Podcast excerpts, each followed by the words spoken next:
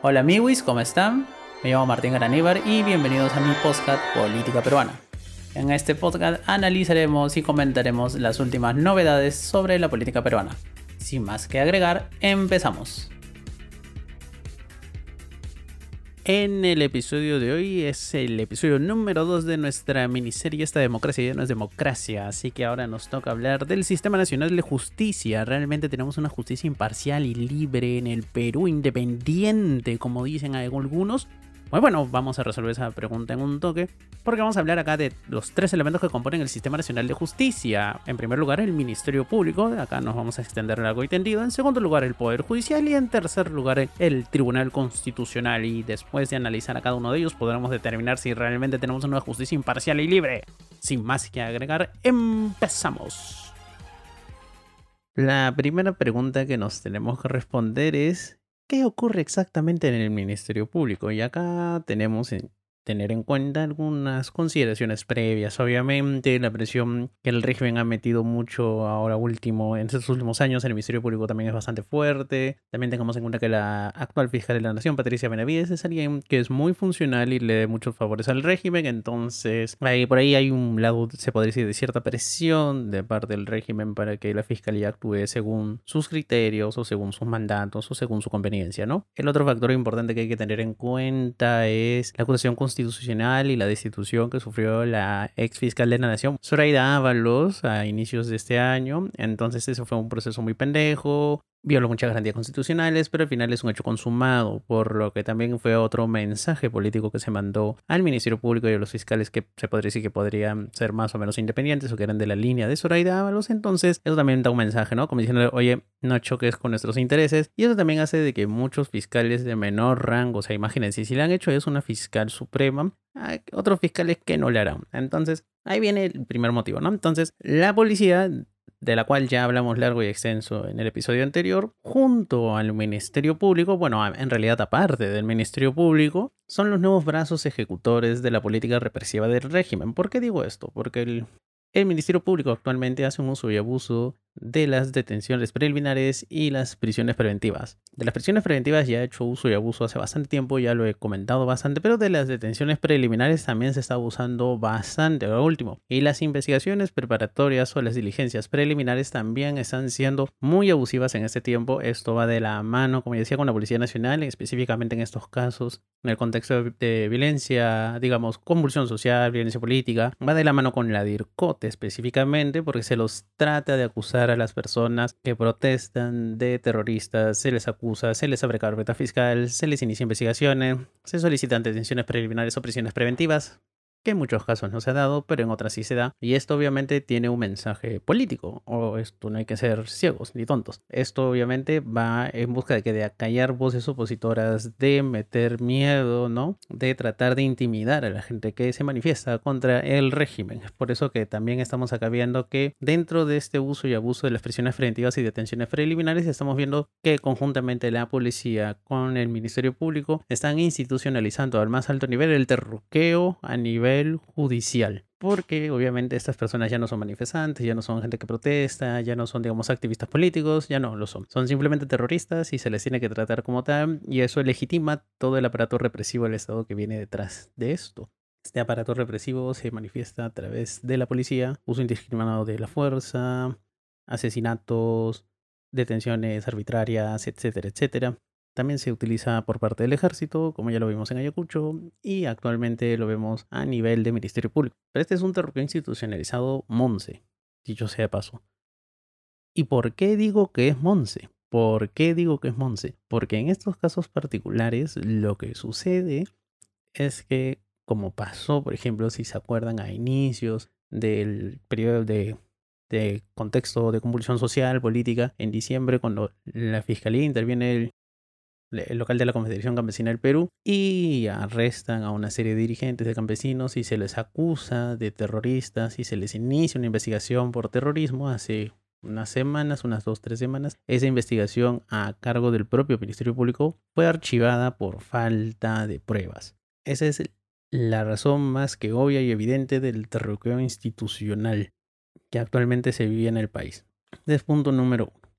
El punto número dos es el desmantelamiento de determinadas fiscalías que ocurren en el país. Por ejemplo, las fiscalías especializadas de derechos humanos han sido desmanteladas, modificadas y reorganizadas. Se ha dado prioridad a las fiscalías de terrorismo, y las fiscalías especializadas de derechos humanos, en vez de ser descentralizadas, por ejemplo, cuando pasó lo de Juliaca, lo de Atahuaylas, lo de Ayacucho, habían fiscalías especializadas de derechos humanos en esas zonas y estas fueron desmanteladas y las investigaciones pasaron a una sede central en Lima, que obviamente dificulta las investigaciones y más que nada la recolección de testimonios de los familiares de las víctimas o directamente de las víctimas porque esto implica desplazamientos y otros temas. Y estas personas generalmente son de menores recursos económicos que la fiscalía, por lo que se dificulta un poco el tema de la defensa de los agraviados. Y acá vemos justamente este juego por un lado, digamos, un cambio de paradigma en las investigaciones o en la rigurosidad de las investigaciones a nivel fiscal y un cambio de paradigma en la organización propia de determinadas fiscalías que deberían ver estos temas. Entonces ahí estamos viendo dos factores, ¿no? Un tercer factor, también como lo mencioné anteriormente, la falta de rigurosidad en las investigaciones fiscales, ¿no? De la policía no nos debe sorprender de que digamos, sus investigaciones sean de muy bajo nivel, porque, bueno, es algo que ya es sintomático, ya viene desde mucho tiempo. La policía se basa mucho en prejuicios y en, digamos, en dogmas, se podría decir políticos, antes que en evidencia clara y concreta. En estos casos en particular, la fiscalía antes era un poco más rigurosa, pero ahora también ha decaído a ese nivel y lo vemos, por ejemplo, con algunas acusaciones que formuló y planteó a nivel judicial y que fueron desestimadas con Roche en las audiencias respectivas, por ejemplo en las audiencias de prisión preventiva, del caso este del estudiante de la católica, que lo habían acusado en teoría de terrorismo porque en teoría había hecho unas pintas y al final el Ministerio Público ni siquiera pudo probar de que el man había realizado pintas en la calle en el contexto de la tercera toma de Lima. Y así hay varios casos, como comentaba eh, hace un rato también, de los campesinos de la Confederación Campesina del Perú, también se desestimó esa acusación y así hay muchos otros de manifestantes que han sido injustamente arrestados a lo largo del periodo de protestas en el Perú. Entonces aquí ya vamos a responder la gran pregunta, ¿no? En este caso, dada toda la evidencia que tenemos hasta el día de hoy, ¿el Ministerio Público es independiente, imparcial? Independiente, más o menos, ¿qué se puede decir, no? Teoría es independiente. Se organizan ellos mismos, se manejan ellos mismos, pero tienen mucha presión política detrás, ¿no? Imparciales no lo son para nada. Eso está absolutamente demostrado. Esto nos hace ir al punto número dos de este programa, ¿no? Que es hablar del Poder Judicial. Y el Poder Judicial, hay que decirlo, más de una grata sorpresa. ¿eh? Eso sí es verdad. También más de una gran decepción, pero bueno, son cosas que pasan en la vida. Poder Judicial, como ya lo mencionaba anteriormente, ante determinados requerimientos de la Fiscalía, ha actuado conforme a derecho y ha sido muy garantista respecto a derechos, ¿no? Lo que obviamente se aplaude porque es lo que se espera de un poder judicial en un país democrático en el que en teoría se respeta el Estado de Derecho, ¿no? Pero en un Estado democrático social de derecho, como en teoría en el Perú, pues se deben respetar estas garantías constitucionales y menos mal que determinados jueces fiscales sí lo hacen.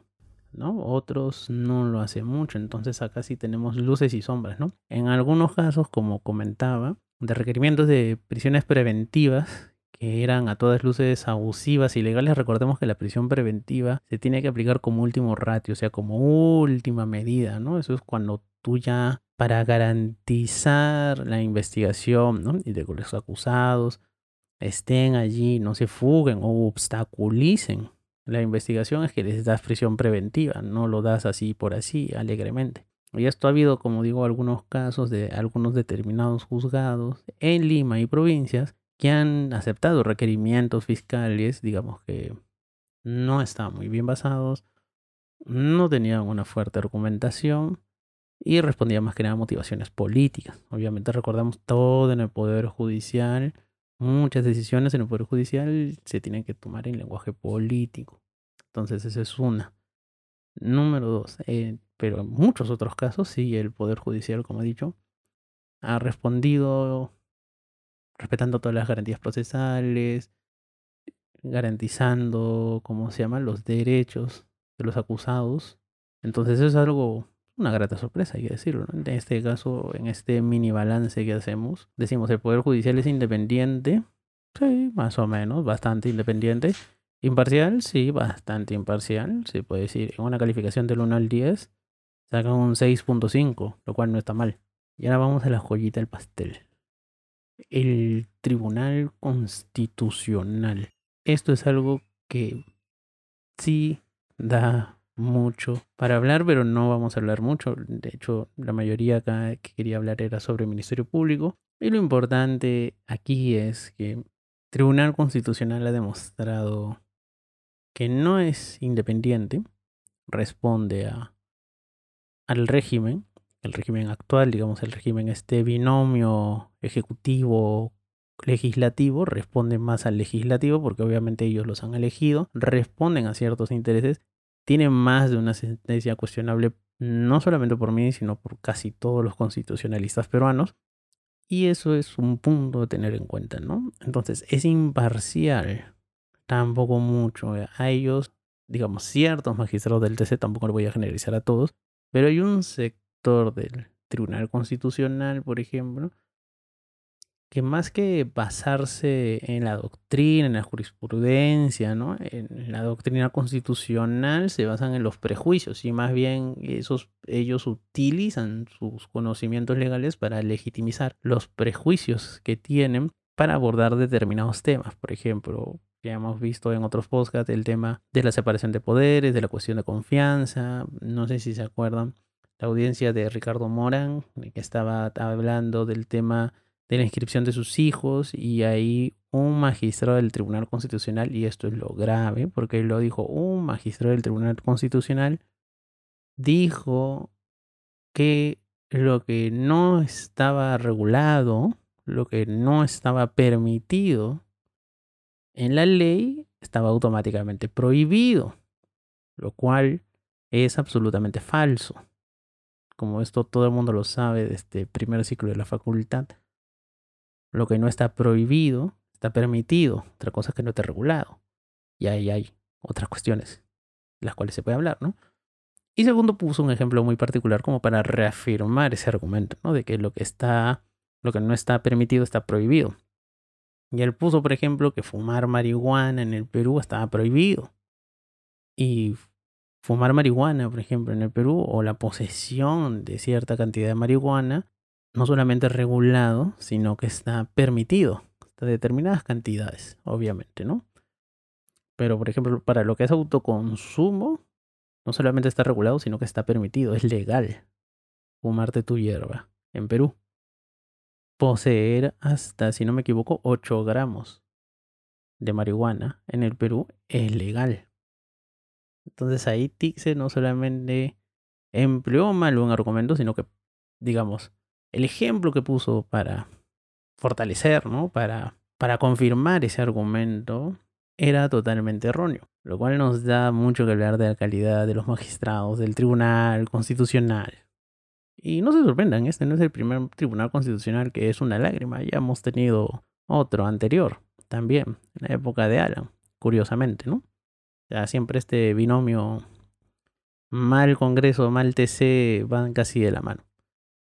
Entonces, por ejemplo, ahí el Tribunal Constitucional obviamente está siendo 100% funcional al régimen, 100% funcional a los poderes fácticos actuales, 100% funcional al Congreso, sus intereses, y por eso casi todas las acciones de inconstitucionalidad que presenta actualmente el Congreso, pues son ratificadas por el Tribunal Constitucional y el Tribunal Constitucional anda fallando a favor, rochosamente a favor de los intereses de este binomio Congreso Ejecutivo.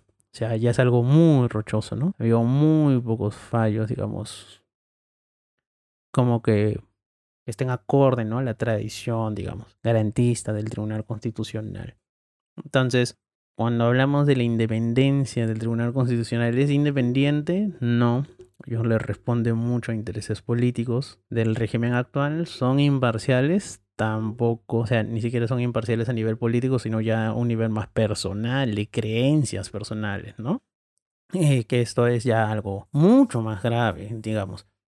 La imparcialidad siempre es cuestionada tanto en el Ministerio Público, en el Poder Judicial y en el Tribunal Constitucional, pero nunca es tan cuestionada como en el Tribunal Constitucional actualmente, lo cual es bastante, bastante rochoso. Entonces, si tenemos que calificar al Tribunal Constitucional de independiente, jalado.